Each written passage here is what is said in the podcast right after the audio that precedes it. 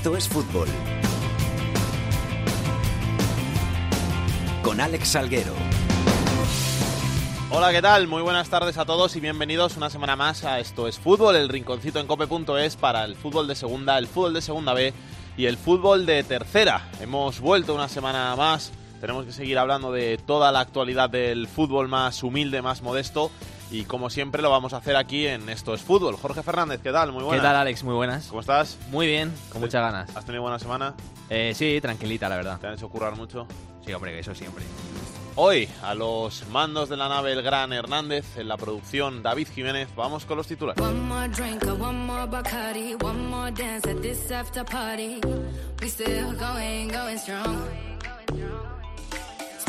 El Cádiz sigue líder tras su victoria en Málaga, seguido del Fuenlabrada que venció ayer al Zaragoza en el partido aplazado. Tercero es el Almería, que no ha ganado ninguno de sus últimos cinco partidos.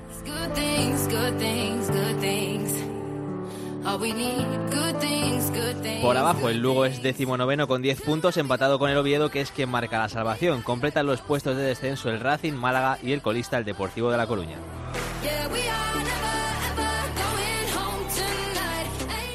En segunda división B, el Atlético Baleares es líder del grupo 1 con 21 puntos. En el 2 hay un cuádruple empate a 17 puntos, pero el líder sigue siendo el Atlético de Bilbao B.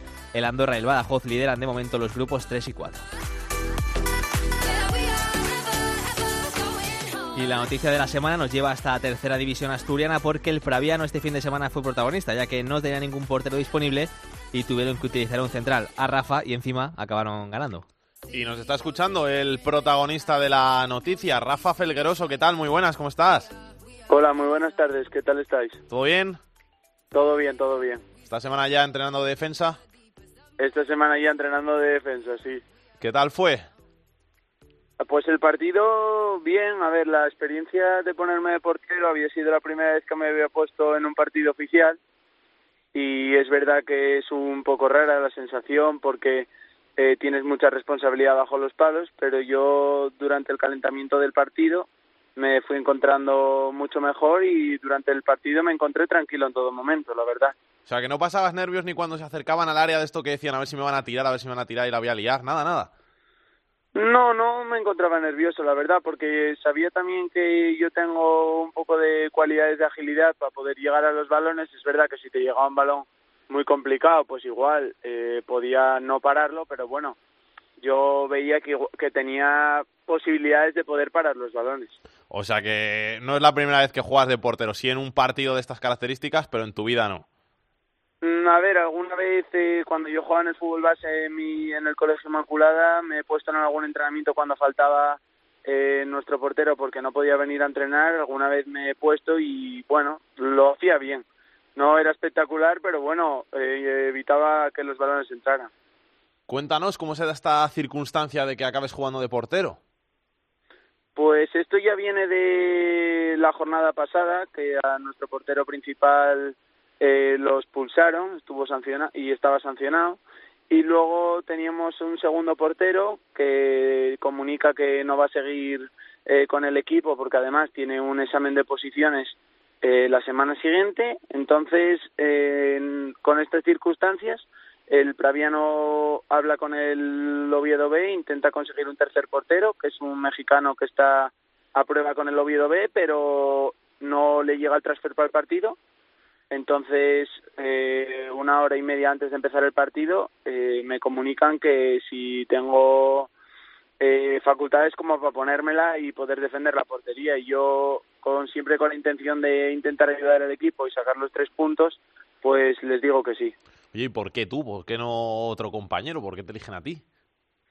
A ver, había entre dos posibilidades. Por un lado estaba yo y por otra posibilidad había otro compañero que ya, ya veterano en el Praviano que lo conoce más el entrenador.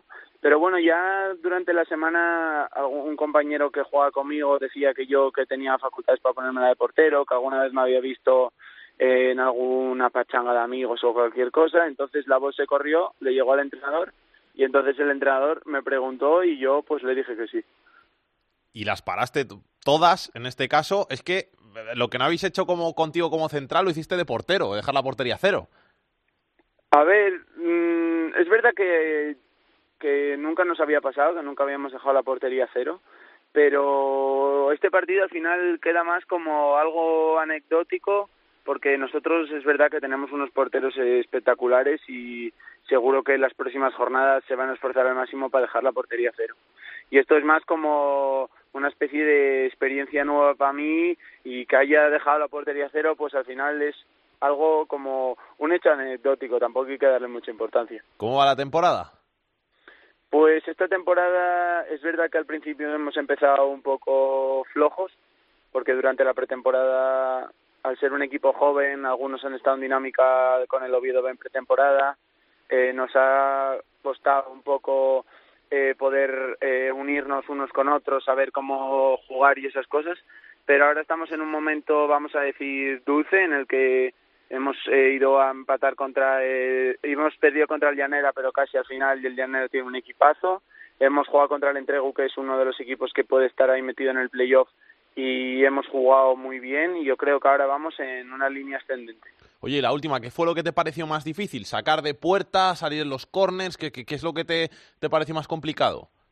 Eh, lo que me pareció más complicado es, bueno, cuando tuve la charla con el entrenador de porteros y los porteros de mi equipo, me dijeron que en todo momento lo que es salidas de los corners, faltas laterales, que si tenía confianza que saliera, pero yo para no meter la pata intentaba quedarme debajo de los palos y a partir de ahí si remataban pues intentar sacarla lo mejor posible. Es verdad que también yo en todo momento he confiado en mi defensa, mi defensa también juega y sabía que tenía la capacidad suficiente como para sacar todos los, balones, entonces en ese sentido nos hemos coordinado muy bien. Rafa, que muchas gracias eh, por pasarte por estos fútbol y nada, seguir jugando ahora de central que es lo tuyo y a por todas. Muchísimas gracias a vosotros. Empezaría con un me levanto, pero no tengo energía para tanto un verano no se mide en grados, sino en planes improvisados. En mayo manga corta. En la cadena Cope, solo para internet, esto es fútbol. Vamos a hablar de la segunda división, una segunda división que nos deja al Cádiz como líder una semana más, 28 puntos, batiendo récords, 11 jornadas, 9 victorias, un empate, una derrota, tiene 8 puntos de ventaja sobre el Fuenlabrada, que es Segundo, por abajo, otro histórico del fútbol español, el Deportivo de La Coruña, que es colista con ocho puntos, los mismos que tiene el Málaga. Y vamos a empezar hablando de esta zona de descenso porque ambos equipos, el Deportivo y el Málaga, se miden este fin de semana, concretamente el domingo a las 4 en Riazor, en un partido a vida o muerte. Leti Chas, ¿qué tal? Muy buenas. Hola, ¿qué tal? Muy buenas tardes. Un Deportivo Málaga que hace unos meses, bueno, hace unos meses sí, fue partido de playoff de ascenso a Primera División y ahora partido por no ser colista de la Segunda División. Exactamente, hace cuatro meses los dos equipos estaban disfrutando ese playoff para pensar en la máxima categoría del fútbol español y fíjate quién te ha visto y quién te ve que ahora mismo los dos están con ocho puntos en la zona más baja de la categoría de plata y, pensando en no caer en el pozo de la segunda B. El Depor está en la segunda semana de Luis César en el banquillo.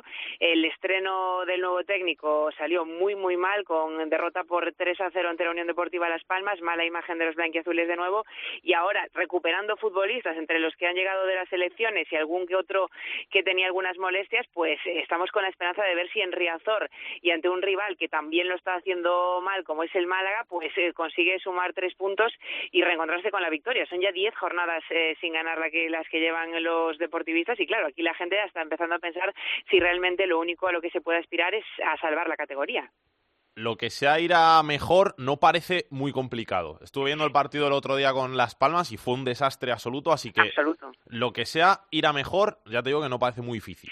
Claro, y como llegan jugadores que han estado con las selecciones, por ejemplo, el caso de, Montero, porque el otro día también Luis César tenía que recomponer un poquito la defensa, eh, debutaba un jugador del filial que no lo hizo mal, como es Balín, pero al fin eh, de cuentas no tiene experiencia con el primer equipo. Eh, bueno, pues regresa Montero, regresa Mollejo, los dos jugadores que son cedidos por el Atlético de Madrid.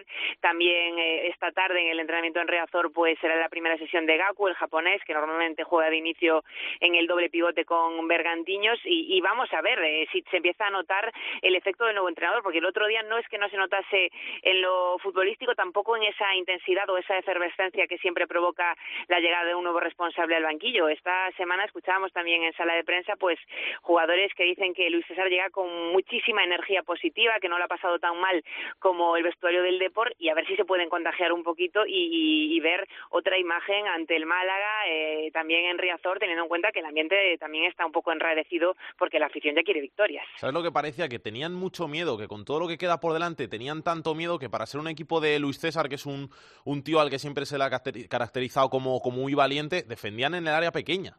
Sí, sí, sí, eh, defendían muy, muy atrás. Eh, yo creo que se vieron superados por las zonas, que también tenía bajas importantes, ¿eh? pero al final es un equipo que tiene muchísima movilidad en ataque y en defensa el deporte, desde luego, eh, fue un carnaval absoluto. Eh, total inseguridad, eh, ya en la segunda parte después también el penalti que, hace Salva Ruiz innecesario y al final es que es una derrota sin ningún tipo de paliativo. La imagen fue mala, lo reconoció también el entrenador y, y claro, no quieren seguir pensando en ese partido, quieren decir borrón y cuenta nueva y empezamos de cero. Eh, aquí en A Coruña esperamos ver algo mejor, porque es que como dices, peor es imposible, algo mejor ante el Málaga y a poder ser eh, tres puntos ya que no se consiguen desde mediados de agosto en A Coruña. Gracias, Leti. Saludos.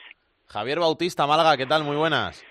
Hola, ¿qué tal? Buenas tardes. Se ha hablado mucho de la crisis del Depor, de que el Depor juega muy mal, de que el Depor está muy mal, pero es que el Málaga está con los mismos puntos que el Depor y, parece que ahí no se habla tanto de, lo deportivo, sino que, que, se carga más sobre, sobre la figura de Altani, ¿no?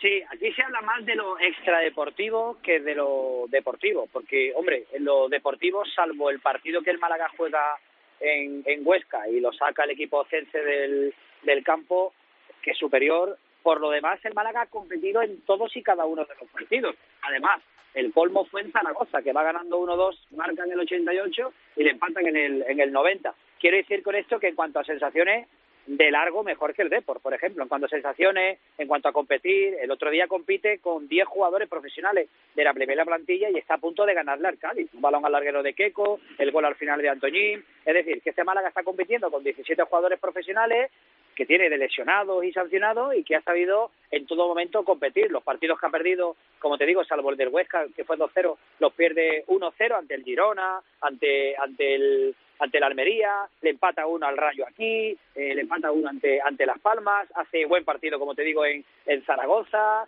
va ganando y le empatan al final en, Mirandés. Es decir, que en cuanto a sensaciones no se mira nunca al banquillo, porque aparte, en todo este incendio montado que tiene el Málaga en lo extradeportivo, en el cambio de propiedad y toda la historia de inacción del propietario, eh, ha salido a relucir la calidad humana y deportiva de la plantilla, sobre todo la mano derecha que tiene Víctor Sánchez del Amo. Aquí para nada está cuestionado el, el entrenador porque sabe de las carencias que tiene el equipo, pero la sabe suplir muy bien, así que por lo tanto el Málaga que por cierto para Riazor recupera hasta seis jugadores. Vienen los cuatro internacionales, recupera a Adrián y ha recuperado a Dani Pacheco. El Málaga tiene una buena una buen once, diría yo, ¿no? Bautista, que eso es lo que sorprende, te iba a decir, que no se haya cuestionado para nada a Víctor, que en cualquier otro equipo en el que se ha sumado una victoria en 11 partidos y que se va casi, se va colista con, con 8 puntos, el entrenador estaría cuestionadísimo. Y no sé ahí en Málaga, pero vamos, que fuera de Málaga en ningún momento se ha escuchado o se ha leído que, que Víctor pueda dejar de ser entrenador del Málaga.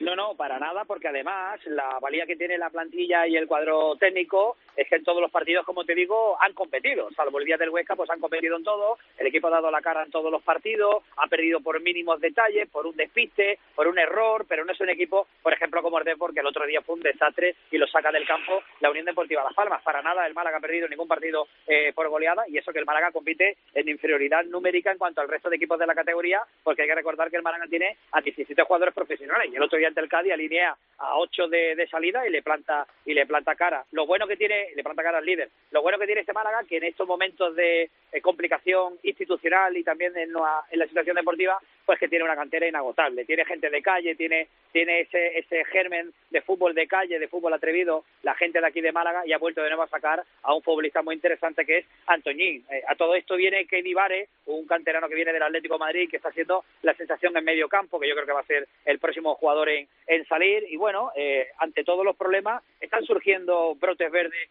que da lugar al optimismo. Así que, por lo tanto, en cuanto a planteamiento, en cuanto a situación en el campo, ocasiones y partido, el Málaga afronta ese partido en Riazor mucho mejor que el Depor en cuanto a, a, ese tipo de sensaciones. Bien es verdad que las sensaciones y los buenos partidos no te dan puntos. No le ha visto reflejado ese trabajo en el campo en cuanto a puntos, pero en cuanto a merecimiento, el Málaga debería tener un par de puntos más en el casillero. Un abrazo, Bautista. Un saludo. Ya habíamos hablado del Fuenlabrada como gran revelación de este inicio de temporada en la segunda división.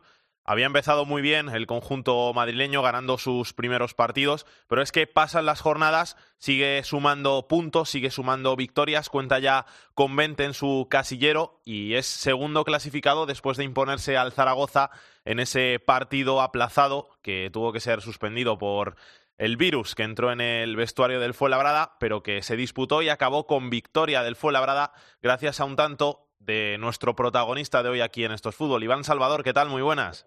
Hola, muy buenas. ¿Cómo estás? Muy bien.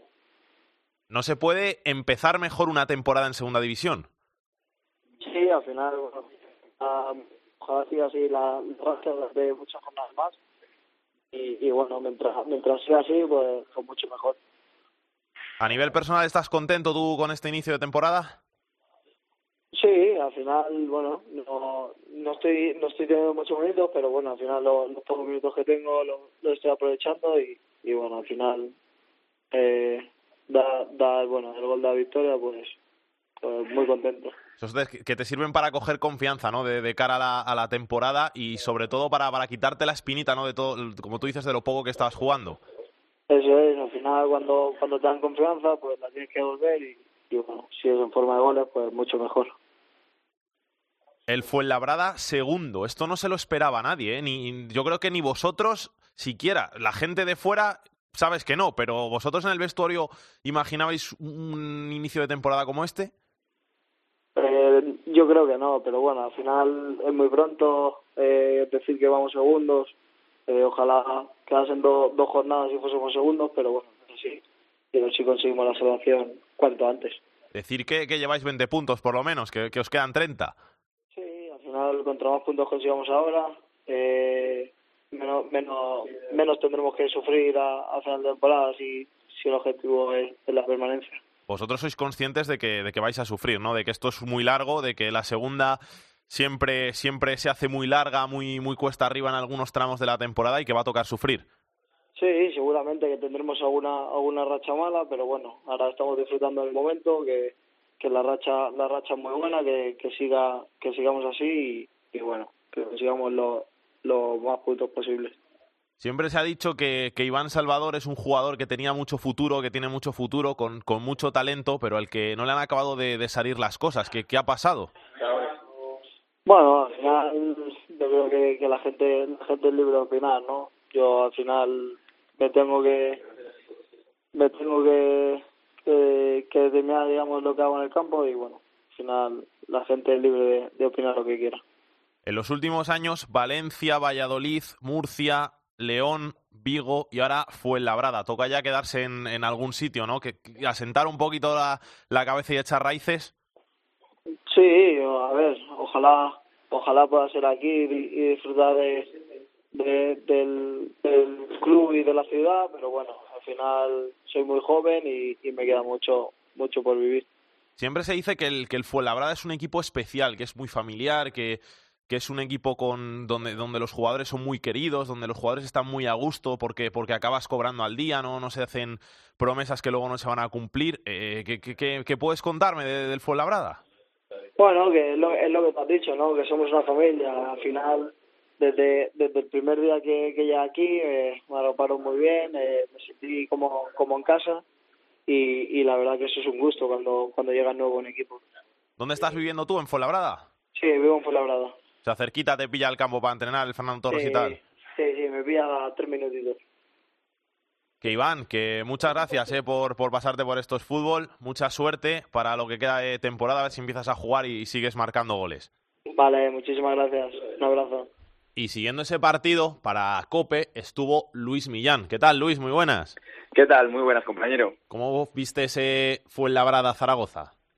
Bueno, pues no fue una oda al fútbol precisamente el partido. La primera parte muy aburrida.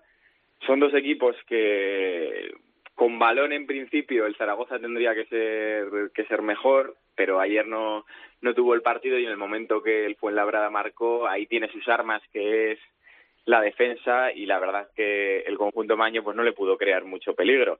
Pero ya te digo, el partido bastante aburrido, sin tiros a puerta en la primera parte más que más que el del gol, en la segunda yo creo que más allá de los goles quizás un tiro más del Fuenlabrada, pero partido aburridito. ¿A tu Zaragoza le viste bien? No, no, no, no. No, no le, no le vi bien porque Víctor salió quizás más con la segunda unidad, con gente rápida arriba, como Alex Blanco, Papu, Pombo, eh, gente que quizás pudiera más tirar de calidad individual y, y meterse entre líneas, pero la verdad que el plan no funcionó y el Fuenla jugó, jugó muy bien sus cartas, se adelantó a balón parado. Decía Víctor Fernández en la previa del partido que, que el Fuenlabrada marcaba más del 60% de sus goles a balón parado y va el Zaragoza y le hace una falta al borde del área. Eh, al final son detalles, pero se te adelanta un conjunto como el Fuenlabrada jugando en casa donde lleva más de un año sin perder y es complicado remontar eso. Y luego cuando en la segunda parte el Zaragoza logra el empate de penalti, eh, inmediatamente después el Fuenlabrada vuelve a adelantarse. Entonces, partido que la verdad que deja sensaciones difíciles, pero no solo por el resultado, sino también porque la segunda línea, en el momento que, que no estuvo Luis Suárez, eh, que salió en la segunda parte, igual que, que Cagagua, y ya sin, sin duda mena se vio un equipo sin ideas y sin apenas fútbol. Gracias, Luis. Un abrazo. Un abrazo y de Luis Millán a Millán Gómez. ¿Qué tal? Muy buenas, ¿cómo estás? Hola, Alex, ¿qué tal? Muy buenas. ¿Todo bien? Encantado de saludarte, como siempre. Vamos a hablar un poquito de esta segunda división y hay que centrarse, como no, en ese Deportivo Málaga dramático. ¿Qué te pareció el estreno de Luis César en Las Palmas? Pues muy decepcionante, porque al final, al margen del 3-0, el Deport fue claramente inferior desde la primera jugada del partido. Eh, la, Unión Deportiva Las Palmas tuvo fluidez en la circulación de balón, tuvo el dominio del juego, marcó los tempos del partido desde, desde el inicio. El Deport sufrió muchísimo eh, a nivel defensivo, eh, en cada centro lateral, con las líneas defensivas, las alturas defensivas muy hundidas, muy bajas, sin apenas reaccionar a nivel ofensivo, salvo una arrancada de Borja Galán en la primera mitad y después alguna llegada muy esporádica en la, segunda mitad, un deporte muy decepcionante, pero evidentemente eh, sin culpar prácticamente en nada a, a Luis César San Pedro, porque al fin y al cabo apenas llevaba seis entrenamientos con el, con el equipo y, y todavía es pronto, pero evidentemente el partido de este domingo a las cuatro de la tarde en Riazor entre el Depor y el Málaga es dramático porque se enfrentan penúltimo y último y ambos no ganan desde la desde la primera jornada. Por tanto, es una situación muy dramática para ambos. Dos equipos que estaban llamados a cotas más altas, pese a estar los dos en, en su segunda temporada consecutiva en segunda división, con esa pérdida porcentual y económica del límite salarial. Pero, pero evidentemente yo creo que llama más la atención la del Depor porque, bueno, ya comenté aquí en el primer programa que a mí la situación del Málaga no me llama tanto la atención porque ha tenido muchas más complicaciones que el Depor para poder fichar, para poder inscribir jugadores, y la, la situación institucional y social es peor, aunque en, en, el deportivismo también está un tanto fraccionada y un tanto eh, eh, mm, separados bastante los polos y hay ciertas ciertas divergencias entre partidarios de la actual directiva como partidarios, por ejemplo, de, de Augusto César Lendoiro, pues creo que la situación es todavía peor en Málaga que que en La Coruña. Te quiero preguntar también por, por Pedri, porque me pareció increíble mm. el partido que hizo el chaval. Nunca había visto un chico de, de 16, 17 años mm. siendo tan decisivo en, en, segunda división, en una categoría como esta, un chaval de esta edad que, que, marcara tantas diferencias. Me, puedo quedar con, con, el Silva de Leibar, que con 18 años era muy, muy bueno, pero, pero vamos, que, que me pareció sensacional el partido que hizo Pedri. Sí, está a un nivel sensacional. Parece un jugador muy maduro para tener 16 años, con una calidad tremenda, que se entiende muy bien con Jonathan Viera, seguramente puede estar demostrando mucho de su potencial, mucho de su arsenal, mucho de su repertorio, gracias a que el equipo también está en una dinámica positiva, pero él es responsable directo de esta situación positiva de la Unión Deportiva Las Palmas con, con cuatro victorias seguidas, un futbolista de un talento tremendo, muy delgadito, muy fino, con muy poco físico, pero juega con una madurez absolutamente insultante eh, y juega además con una toma de decisiones muy importante porque al margen de la calidad y de la técnica que seguramente muchos jugadores eh, la tienen eh, pese a su juventud a mí lo que me llama especialmente la atención de él es la toma de decisiones que, elige no que, siempre o, mayoritariamente elige la mejor eh, el mejor recurso la mejor toma el mejor pase el mejor disparo. Y, y bueno eh, se habla mucho de Ansu Fati evidentemente en primera división pero este caso es tremendo también. Eh, yo, yo, al igual que tú, Alex, no recuerdo a nadie tan, tan, tan, tan joven eh, debutar y ser tan importante en una, en una, en, una categoría. La verdad es que es un futbolista absolutamente superlativo. Ojalá no se estropee, ojalá le respeten las lesiones y también hay que decir que una baja muy sensible porque se marcha ya ya se ha marchado para, para competir en el Mundial Sub-17 y será baja en el partido importantísimo de, de mañana viernes en Cádiz. ¿Algo más que quieras decir de la segunda división, que quieras destacar? Bueno, que, ojalá el Cádiz le dé continuidad a esta racha tan sobresaliente. Yo comentaba el otro día en Twitter que, que tiene que el Cádiz ya en las tres temporadas anteriores tuvo una racha muy positiva así similar, especialmente empezaba siempre en, la última semana de octubre, primeros de noviembre siempre.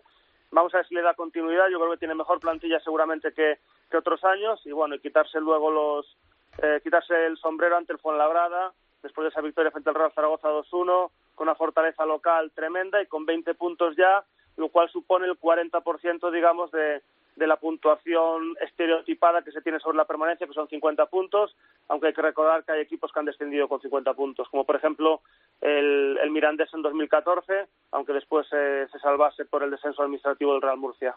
Un abrazo, Millán, hasta la semana que viene. Muchas gracias, Alex, un abrazo enorme.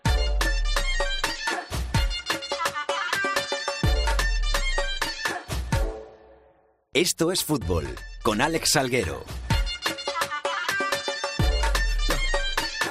Arriba. Que no me diga que la vida de uno se mide por su cuantía. Una reflexión Vamos a seguir con nuestro repaso a la segunda división y vamos a detenernos en Almería. Jordi Folqué, ¿qué tal? Muy buenas. ¿Qué tal? Buenas. Una Almería que empezó muy bien y que ha llegado la crisis, ha caído de los puestos de ascenso a la primera división y no sé si hay preocupación por allí.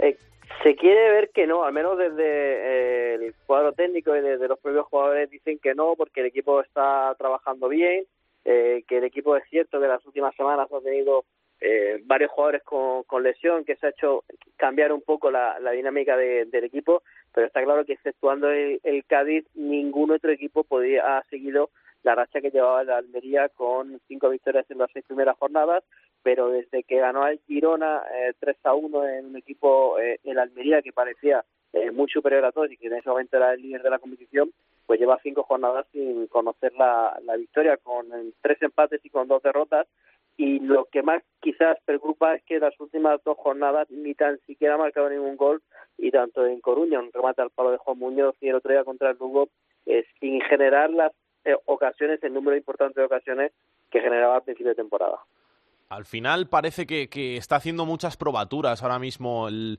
eh, Pedro Emmanuel. Empezó con, con Seku Gasama arriba, que, le entraban los goles, todas las que me tiraba eh, las metía, ahora ha dejado de meter goles. Los chavales Cori, que a piano no terminan de, de romper, y yo creo que pueden ser esos algunos de los problemas, ¿no?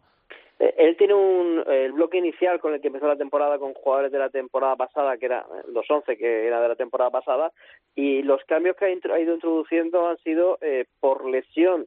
De el que estaba titular, por ejemplo, Juan Ibiza se lesionó y tuvo que entrar Maras, que está dando un, gran rendimiento, se lesionó César de la Hoz y entró Petrovic, que ya no ha dejado de, de jugar en, en esa posición de pivote defensivo, eh, el otro día Corpa pues no estaba muy bien y por las rotaciones eh, jugó a pie un, partido, pero eh, Corpa de nuevo ha sido el titular. Eh, como tú dices, sí que es cierto que todo lo que entraba a las primeras jornadas y el equipo con lo que hiciera de todo era positivo, pues en las últimas jornadas es todo lo contrario, ¿no? Que el equipo lo intenta, el equipo lo, lo tiene, pero eh, la, los nuevos están entrando. Es cierto que eh, Córico o Bala, que está teniendo más protagonismo, pues todavía no le están tomando el pulso a una categoría que lo dice el cuerpo técnico y lo dice todo el mundo, es una categoría muy igualada, muy difícil y que, cuidado, eh, si alguien al principio de temporada dice el Almería en la jornada 11 está eh, tercero con 19 puntos, todo lo hubiesen firmado, pero no eh, después de haber visto que en las eh, seis primeras jornadas el equipo tenía ya 16 puntos. Gracias, Jordi. Un abrazo. Un abrazo. A esa zona alta de la tabla se ha enganchado el Rayo Vallecano. David Jiménez, ¿qué tal? Muy buenas. ¿Qué tal, Salguero? El Rayo que parece que ya empieza a funcionar, la máquina de Gémez. Parece que, funciona, pero puede ser un poco que pueda llegar al equívoco, porque recordamos que, este Rayo solo, solo ha, empatado, bueno, ha empatado siete veces, no ha conseguido la victoria aún fuera. De hecho, el equipo de Gémez tiene bastantes ganas de, llegar allá a Extremadura para conseguir esa primera victoria que no lo, fuera de casa, que no lo hace desde el 28 de enero en Mendizorroza contra un 1-0 al Alavés, donde cuando que metió Javi Guerra, recuerdo, se hace ya largo, ha llovido. Y bueno, el balance de esta temporada es que mm, se, ha enganchado, es séptimo, tiene 16 puntos. El balance es un poco, no diría positivo, pero tampoco negativo. Eh, es el único equipo que ha perdido tan solo un partido en esta, en esta temporada. El Zaragoza también lo estaba haciendo bien, pero perdió la semana pasada y ya suma dos los de Zaragoza. Y bueno, al fin y al cabo, eh, suma siete empates, empata demasiado. Eso dice que no pierde, pero pero siete empates son demasiados. Eso le hace que, al conjunto de Gémez no ni, consiga los tres puntos ni, ni, sume siempre una victoria. Entonces, lo que tiene que hacer el conjunto de Gémez, que estos años atrás, de cuando ha estado en el Rayo, siempre se veía un equipo forzado que ganaba o que perdía, ahora mismo la afición se, está empeñando un poco, se está cansando de, que el equipo empate. Y es que en estos, en estos cinco últimos partidos ha conseguido una victoria y cuatro empates, que es un dato un poco negativo, pero el conjunto de, de Es un, es un equipo que se, se, se involucra un poco por, por las buenas y las malas rachas. Eh, ganó el otro día en Tenerife y esto puede, puede servir para, para, revolucionar un poco al equipo y que se reivindique en Extremadura. Son, encajan muchos goles, el equipo de, de Vallecas son 14 goles en contra, creo que el equipo que, que más, eh, que más eh, encaja de, de, segunda o de los de arriba, porque el Málaga que va eh, penúltimo me parece que ha encajado tan solo 12 goles, es un, dato, es un dato un poco relevante. Y bueno, viaja a Extremadura con, con varios lesionados, bueno, Velázquez que se pierde toda la temporada, Abdullah lleva, ya está tocando balón, pero no, no va a estar para el sábado, yo creo. Y luego Mario Suárez y Alberto García, el portero que es titular para Paco Gémez, una sinovitis en la rodilla, igual que Mario Suárez, en una gran pérdida en el medio de campo, jugará Comesaña. Y luego arriba, el Embarba. Quiero ver al Rayo sin Embarba, porque mm, tiene una micro rotura en los isquiotibiales, jugó tocado contra el Tenerife, y, es, el, es el jugador top de, este Rayo Vallecano. Eh, nueve asistencias, cuatro goles. de hecho, es el, el, jugador que más asistencias da en las, cinco, en las cinco grandes ligas. Y bueno, quiero ver al Rayo cómo, cómo es capaz de, de jugar sin sin embargo. Gracias, David. Nada, a ti. Justo por encima del Rayo Vallecano en la tabla está Las Palmas. Juan Fran Cruz, ¿qué tal? Muy buenas. Hola, ¿qué tal? Muy buenas. Un Las Palmas que suma cuatro victorias consecutivas y que de la mano de Viera y Pedri se ha upado a esos puestos de playoff tras no empezar la liga muy bien. Sí, nos quedamos con esos dos nombres, fundamentalmente con el de Pedri y con el de Viera, porque quizás ha sido el punto de inflexión de la Unión Deportiva en las últimas jornadas, pero eh, yo iría más. Eh, es prácticamente todo el equipo, han cogido la filosofía de Pepe Mel. Hay quien ya lo compara con la época de, de Quique Setién en la primera división del fútbol español. Tiene el 75% del balón en las últimas jornadas. El rival casi no le crea ningún tipo de oportunidad, triangulando muchísimo, asociándose en la parte alta de, eh, del campo, muy cerquita del área rival y al final efectivamente cuatro victorias que han ocupado la Unión Deportiva Las Palmas en una posición cercana al ascenso directo en, en promoción. De todas formas, desde la Unión Deportiva Las Palmas, sobre todo lo que es el interior del vestuario y también el Consejo de Administración, quieren ir con prudencia. Primero los 50 puntos, mantener la categoría y ver hasta dónde puede llegar la, Unión Deportiva. Pero sí es verdad, y estoy de acuerdo contigo, que, que Pedri es un jugador que sale uno cada 15, 20 años o quizás un siglo. Eh, tiene 16 años, hay que recordarlo lleva solo 11 partidos en el fútbol profesional y después Jonathan Viera, si no el mejor de los mejores futbolistas de la segunda división del fútbol español y lógicamente marcan la, diferencia, pero el nivel que están dando José Martínez, Alberto de la Bella, Mantovani, Aitami Artiles, Lemos es superior al que habían dado a principio de, temporada y sobre todo un equipo que ya gusta a la afición y que tiene resultados, que en definitiva es lo que se busca en el mundo del, fútbol. Y vio un buen momento la Unión Deportiva Las Palmas, la incógnita que nos queda a partir partir de ahora es en enero, cuando se marche Jonathan Viera, si va a seguir las piezas del puzzle jugando de la misma forma o la Unión Deportiva Las Palmas va a notar la, ausencia de Jonathan Viera durante el resto de, la competición liguera. Pero teniendo jugadores como Pedri, como Íñigo Ruti Galarreta, que no tuvo pasado fin de semana, que, que vuelve en la próxima jornada, yo creo que la Unión Deportiva Las Palmas, si no para subir, por lo menos sí para ilusionar a la afición y que pueda estar en una zona alta de, la clasificación esta temporada. Llega ahora el Miura ahí a Las Palmas. Sí, eh, fíjate que es el líder de, la competición. Además es un partido que lo ha dicho el propio Pepe Mel, que, que quizás el Cádiz se sienta cómodo sin tener el balón, que la Unión Deportiva va a tener la pelota, eh, y eso que es en el, Ramón de Carranza el, partido, pero evidentemente lo que no pueden tener son errores, sobre todo en la parte defensiva, con la velocidad, la verticalidad de los equipos de Álvaro Cervera. Va a ser un buen partido, un bonito partido entre el líder y un equipo que va a mucho más, como es la Unión Deportiva Las Palmas, pero siempre con la cautela, lo decía el propio Pepe Mel. Le gusta muchísimo los equipos de Álvaro Cervera y el nivel que está dando ahora mismo el, Cádiz es el mejor de la segunda división, así está en la, en la primera plaza de la tabla. Gracias, Juanfran. Un abrazo. Hasta luego, un abrazo. Y tenemos que hablar también del Extremadura. Una Extremadura que ha sido noticia por la sanción de dos partidos a su presidente, a Manuel Franganillo, por, por llamar al árbitro de bar un insulto un poco extraño. Cuéntanos, Rodrigo Morán, ¿qué, qué es lo que le ha dicho el presidente al árbitro del VAR?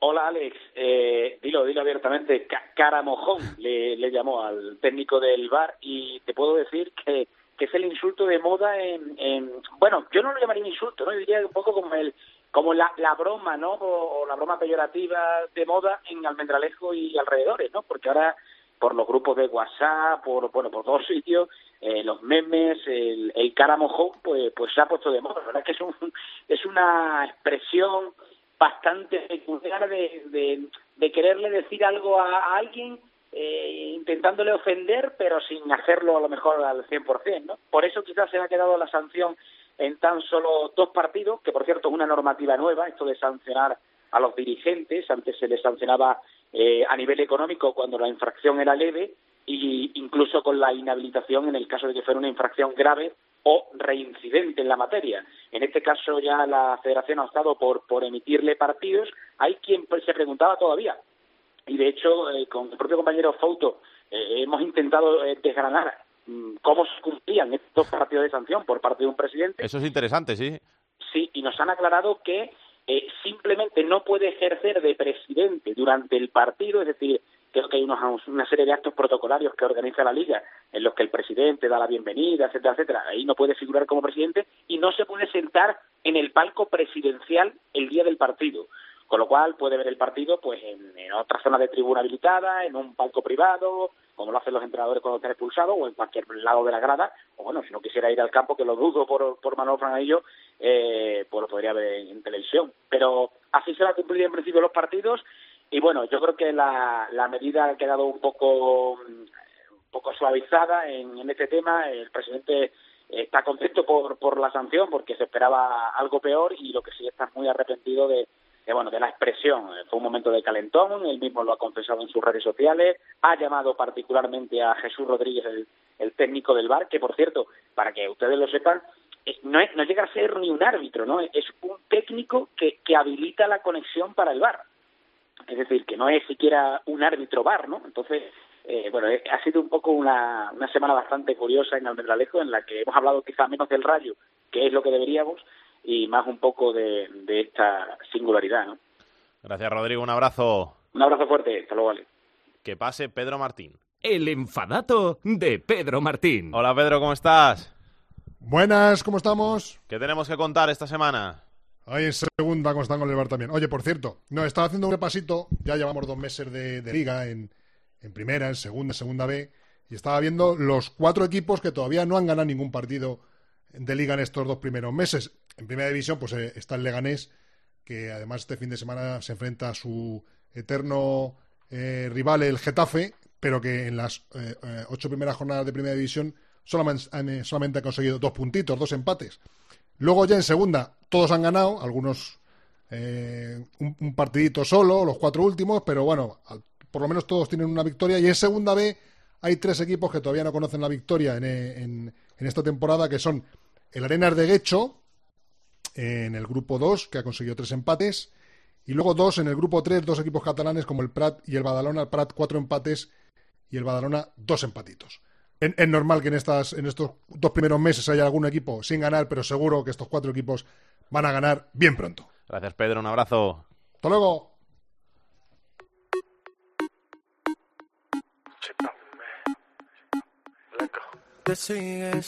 La segunda B en Esto es Fútbol. No puedo, me tienes sediento, pensando en tu cuerpo, nada es igual. Ven, volvamos a conversar, anímate pa' conversar. Porque la verdad quiero saber dónde estarás. Si en realidad quieras venir, ya volverás, solo presiento. Una segunda división B que cumple su novena jornada. Vamos a por la novena jornada esta semana. Y tenemos al Atlético Baleares en el grupo 1 como mejor equipo de toda la categoría de esos 80 equipos. Es el que tiene más puntos, 21. Tiene el Atlético Baleares en ese grupo primero que sigue dominado por los equipos de las Islas Baleares porque segundo es el Ibiza y cuarto la Peña Deportiva. Entre medias, tercero el Atlético de Madrid B, el filial rojiblanco que se ha metido ahí con 18 puntos. Por abajo es colista el Getafe B. Están también en posiciones de descenso el Langreo, el San Sebastián de los Reyes y el Marino de Luanco. Si vuelve mayo cambio por siempre. Quiero saber dónde estarás.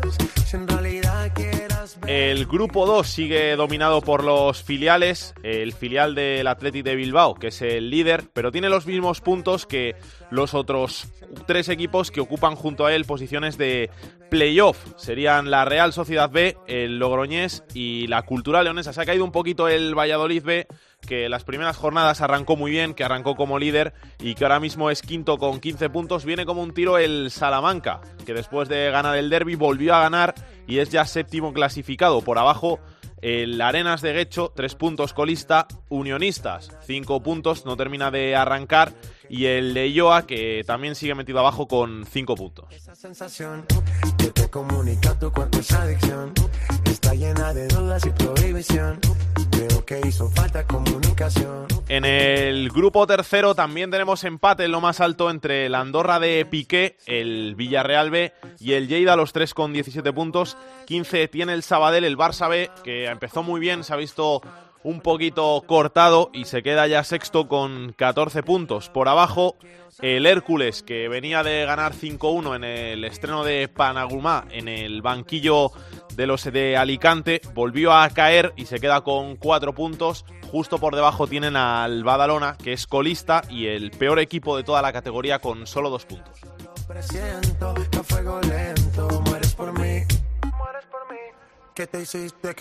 Y el grupo cuarto sigue estando muy muy igualado con el Badajoz como líder, con los mismos puntos que el Cartagena.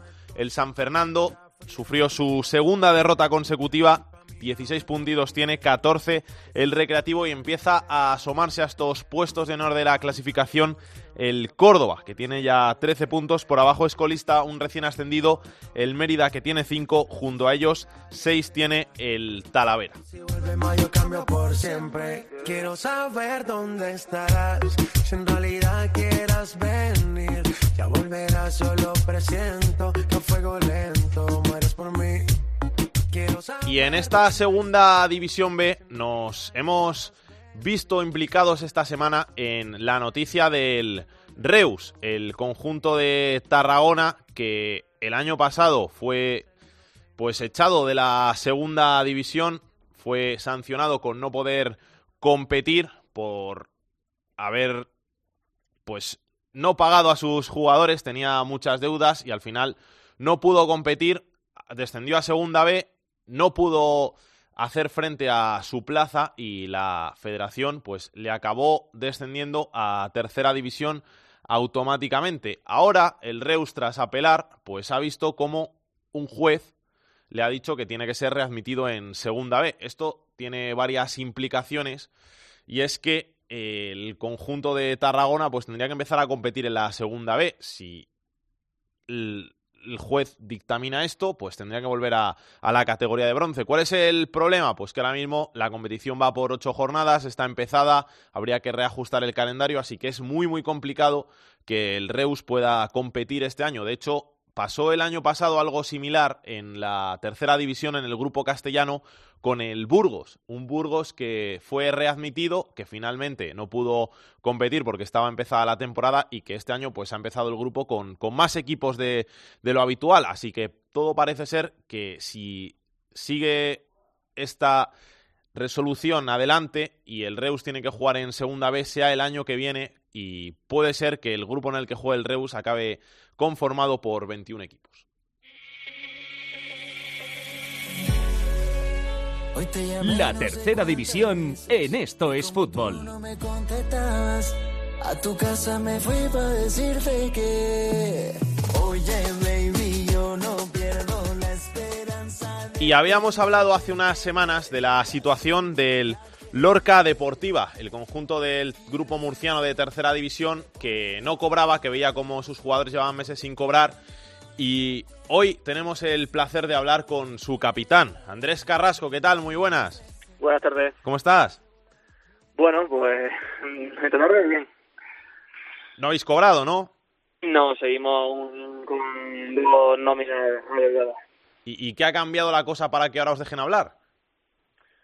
Pues sinceramente que estamos, bueno, ellos prometieron, como hicimos público, eh, prometieron dimitir si no habían pagado las dos nóminas la pasada semana. Están, creo que están en trámites para para devolver al club a, a las personas que antes lo ostentaban.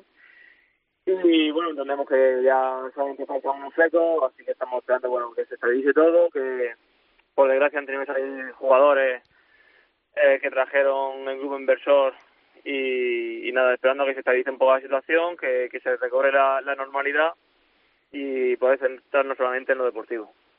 ¿Cómo estás tú personalmente? ¿Cómo, ¿Cómo os afecta esto en vuestro día a día? Porque al final tiene que ser duro el, el saber que, que, haces algo por lo que no cobras. Pues afecta muchísimo, afecta más de lo que a la gente porque yo, por ejemplo, estoy probando una posición y, y todas las tardes me suena el teléfono entre medios de comunicación, compañeros, para intentar solucionar los problemas del día a día, para el cuerpo técnico que se encuentra también problemas eh, todos los días entrenamos es un constante intentar pues subsanar errores y al final pues nos centramos en, todo lo deportivo y nos olvidamos de lo, de lo deportivo. ¿A ti no se te ha pasado por la cabeza el abandonar el Lorca? Según está la ley es que quien no tenga ficha P no puede abandonar el Lorca, se le deban una, dos, tres, cuatro nóminas. Solamente los jugadores con ficha P pueden pedir la baja una vez que le ayudan tres nóminas. Eh, y a pesar de eso, que vais cuartos en liga. O sea, vosotros estáis dando la cara, lo que tienen que dar la cara ahora es en los despachos, ¿no? Sí, yo estoy harto de decírselo, eh, tanto a compañeros como a gente de fuera, que, que bastante estamos estamos logrando porque tuvimos que, que disminuir el la semana porque eran gastos inasumibles con ciertos jugadores que tenían que venir desde fuera cuatro veces a la semana, lo tuvimos que disminuir a dos sesiones semanales y pues al final eso eh, haciendo en el aspecto físico, en el aspecto de los partidos, en el aspecto de, al final de competir. Pero bueno, eh, hay que quitarse el sombrero tanto con, con, los compañeros que aún siguen como los que se han tenido que ir, porque que el equipo tras eh, siete ocho meses que hace invicto, pues dice mucho de, sobre todo de la profesionalidad de los jugadores y del cuerpo técnico. Andrés, que no te molestamos más, que sabemos que estás muy liado, que muchas gracias por pasarte por, por estos fútbol. Otro día hablamos contigo un poquito más, más ampliamente y nos cuentas bien todo, todo lo que, que pasa ahí con el Lorca y, y, a ver si se soluciona pronto. Perfecto, muchas gracias a vosotros por dar un poquito de voz a, al tema. Jorge, ¿qué tenemos que contar de la tercera?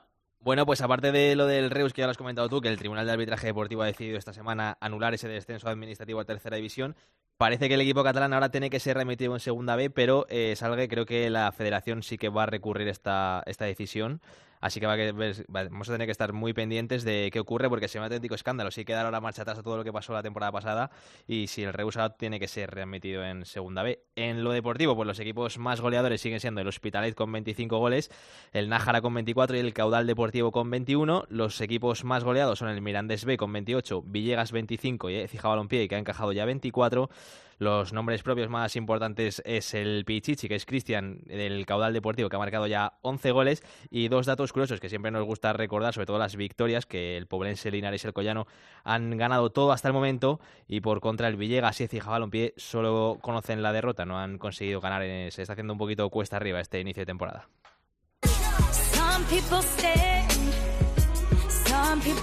Vamos a ver qué trae Aitor Puerto en su agenda de la semana. Comenzamos el repaso a la agenda futbolística del fin de semana con la segunda división, jornada 12.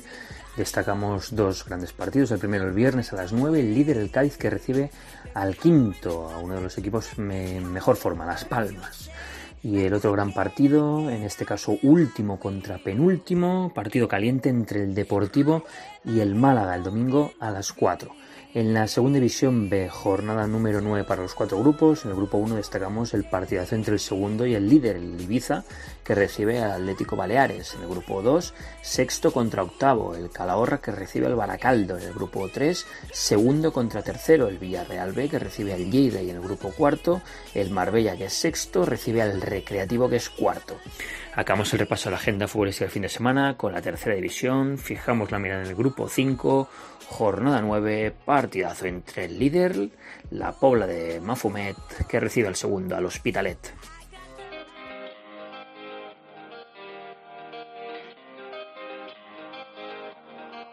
Ho una cosa da dirti da tempo, ma non ho mai trovato il momento. Potrei farlo qui, non mi importa se questa gente mi guarda ridendo. Giuro l'altra notte è stato bello, non esci più dal mio cervello, non basterebbe un solo anello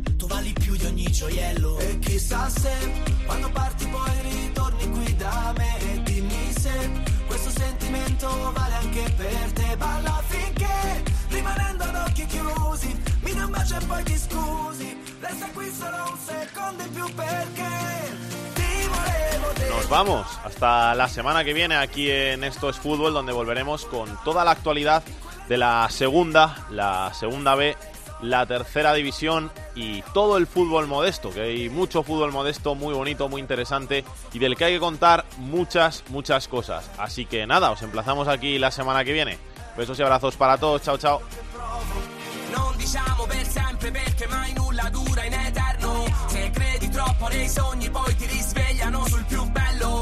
Tutto sembra.